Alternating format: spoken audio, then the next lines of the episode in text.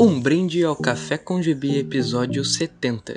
Nesse episódio vamos falar sobre a Comic Con RS, maior evento de quadrinhos do sul do país. Fique ligado, a gente já volta. Já pensou em um podcast onde os membros não fazem ideia do que estão falando? Esse ano, se tiver a competição de torta na cara que teve em 2019, eu vou ir. Um programa sem pauta, sem tema e sem graça. Tome! Todo mundo vagabundo, ninguém faz porra nenhuma. Cavalo! Onde a razão e a loucura andam de mãos dadas sem nenhuma direção. Ele gosta! A falar besteira a gente consegue. Isso aí eu boto fé. Um podcast original do Spotify. Não, não, não. Nos siga no Spotify e se sirva de um café com gibi.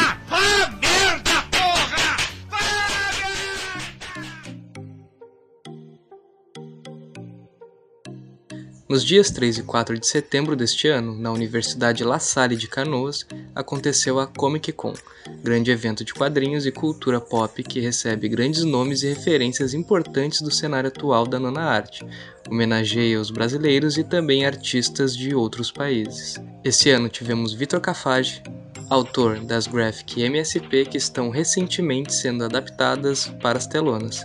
Max Andrade, autor de mangás e que agora entra para o time das MSPs com uma releitura do Anjinho, traz também o artista da Marvel Lucas Werneck, responsável pelos novos títulos dos X-Men.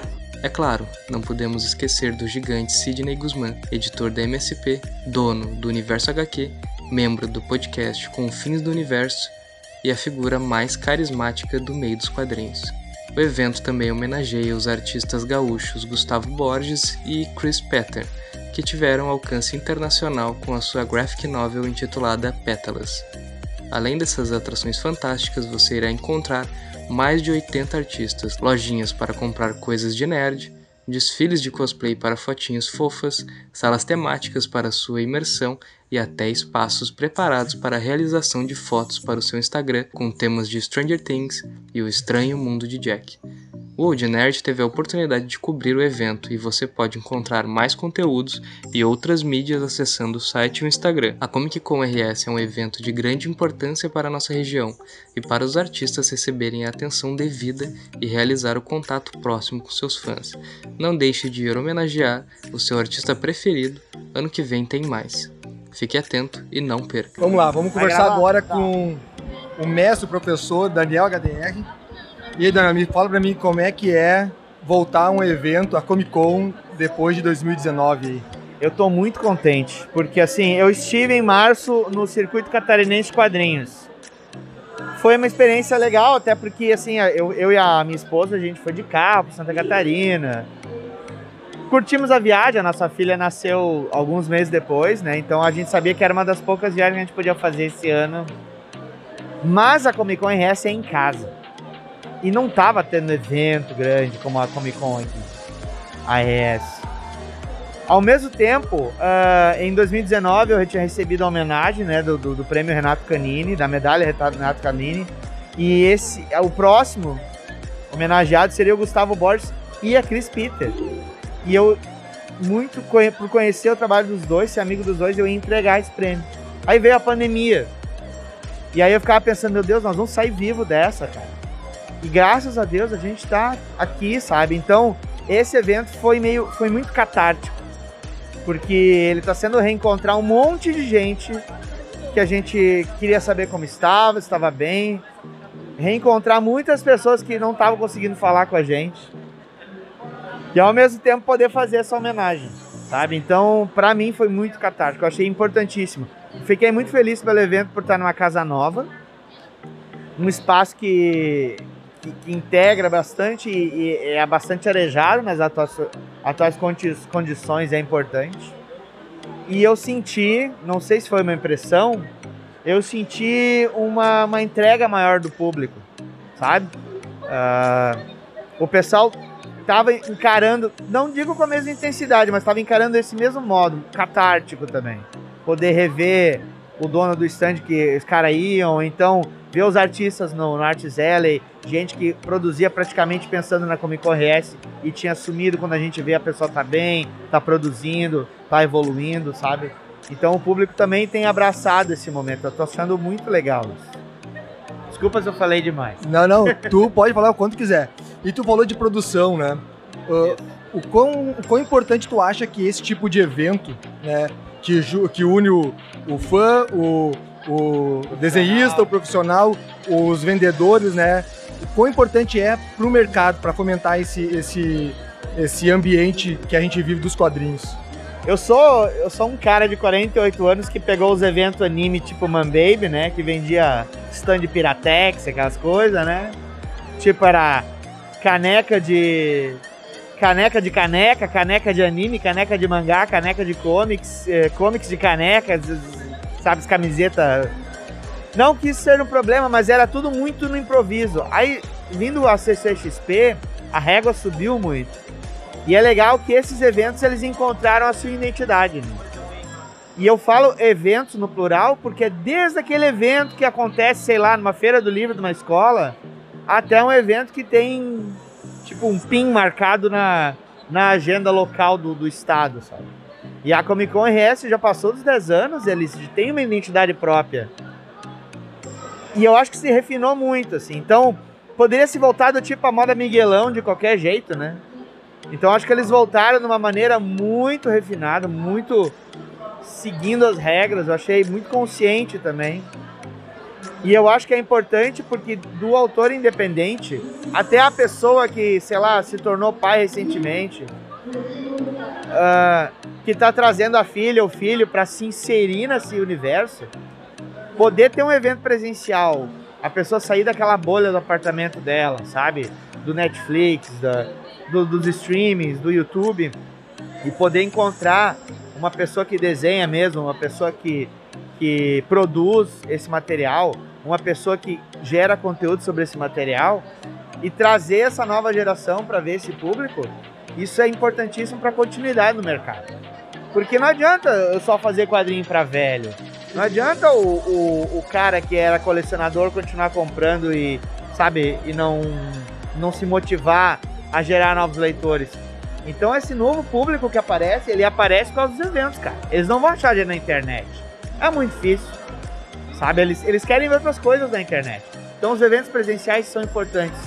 Principalmente por isso, pela uma renovação de mercado e manter todo mundo atualizado, todo mundo integrado e por causa da pandemia, agora todo mundo convivendo, seguindo regras, todo mundo convivendo. Tu falou de renovação, né?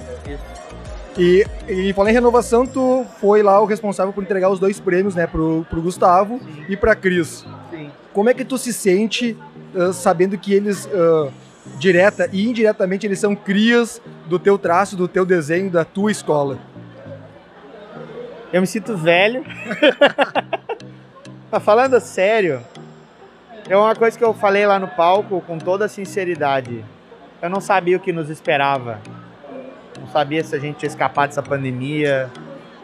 Temi pelos meus amigos, pelos meus colegas, por pessoas que eu nem conheço, sabe? E aí poder estar tá seguro e rever eles, saber que eu tinha que entregar esse prêmio para eles em 2020 e agora poder entregar em mãos, eu fiquei muito contente. Ao mesmo tempo, uh, não foi fácil para nenhum autor, porque quem vive de eventos ficou sem evento. Quem vive de produto publicado, muitas editoras cortaram produção, né? Eu mesmo, quando eu, eu tava engatilhando coisas para sair no, na DC, eu precisei ficar em banho-maria por um ano. Eu tava parecendo uma cam girl no, no meu canal, recebendo superchat para desenhar, entendeu? Mostrar pack de pé.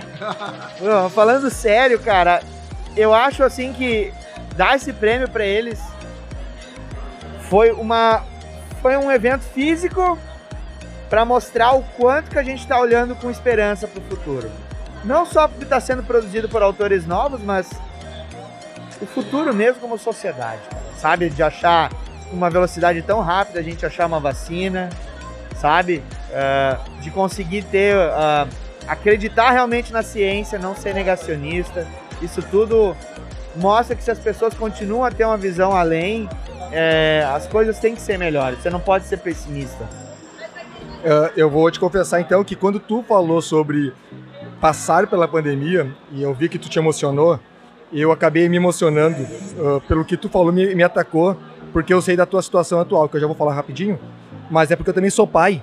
E eu tô há pouco mais de dois meses que eu passei por, pelo Covid. Eu acabei pegando uma, uma situação meio que fugiu do meu controle e eu fiquei muito mal. E tudo que eu pensava nos dias que eu fiquei em casa com muita dor no corpo, não conseguia me, me mover, uhum. foi justamente nos meus dois filhos, que estavam distantes de mim porque eu tive que me afastar dele pra, dos dois para não passar para eles.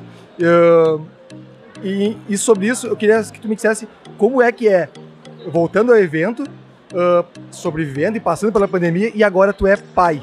É, cara. É o que eu digo, sabe? Em 2020 a gente já estava, eu e minha esposa, objetivando ser pais. Só que aí veio a pandemia e nós puxamos um freio de mão absurdo, com um medo tremendo, assim, sabe?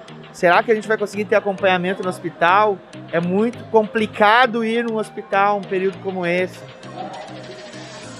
Mesmo com o, o pavoroso ano de 2021, e o, a, a, com a vacinação iniciando, o início de 2021 foi muito incerto para nós. Quando a gente se sentiu um pouco mais seguro, eu pude sentir também que a minha mãe idosa estava mais segura. Aí a gente pôde respirar de novo, pensar assim, não, acho que agora a gente pode encarar uma criança ali nesse mundo, sabe? E aconteceu, foi, parece que no que a gente decidiu, a Luna bateu na porta e, e cá estamos. Eu também tive Covid logo depois dela nascer. Por motivos que realmente eu desconheço, porque eu tinha que fazer todo o trâmite de trazer coisas para casa. Devo ter pego no supermercado. Sabe? Porque era o único trajeto que eu tava fazendo. E eu sei o que é ficar isolado num quarto com filho recém-nascido, chorando, e a tua mulher precisando de ajuda, e você tem que respeitar o protocolo e ficar isolado.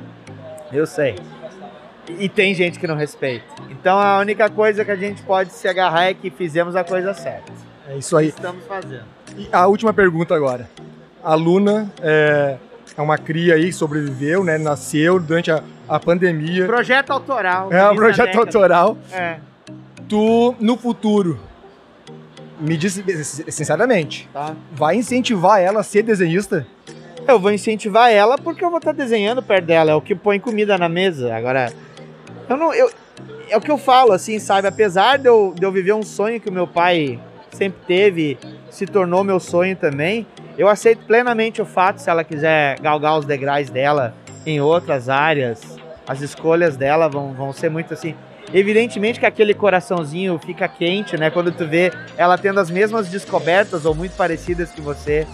Mas justamente por acreditar na, na inteligência feminina, sabe? Uh, eu sei que se ela fizer, ela vai ser muito melhor que eu. E se ela não quiser fazer isso aí, ela vai ter feito a melhor escolha do mundo. E se ela se sentir segura, eu vou ser a pessoa que vai ouvir ela.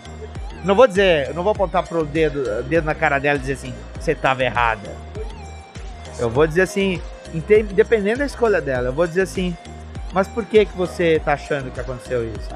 É muito louco, cara. Parece que eu tenho a fórmula feita, mas a gente aprende a ser pai, tu sabe muito bem, Tudo né, cara? Improviso. É muito louco, Tudo cara. Improviso. É no improviso, mas sabendo que tem consequências. Sim, então, sim, com certeza. Eu, eu tenho plena convicção, assim, se ela gostar disso, eu vou ficar feliz.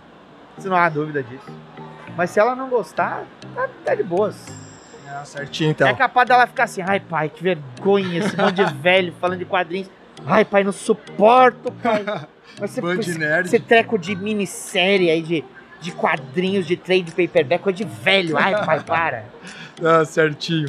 Eu vou liberar agora o Daniel. Valeu. Obrigado aí, Daniel HDR, pro Café com Gibi. Muito obrigado. obrigado e a gente vai conversando aí nas redes sociais e nos próximos eventos. Obrigado, gente.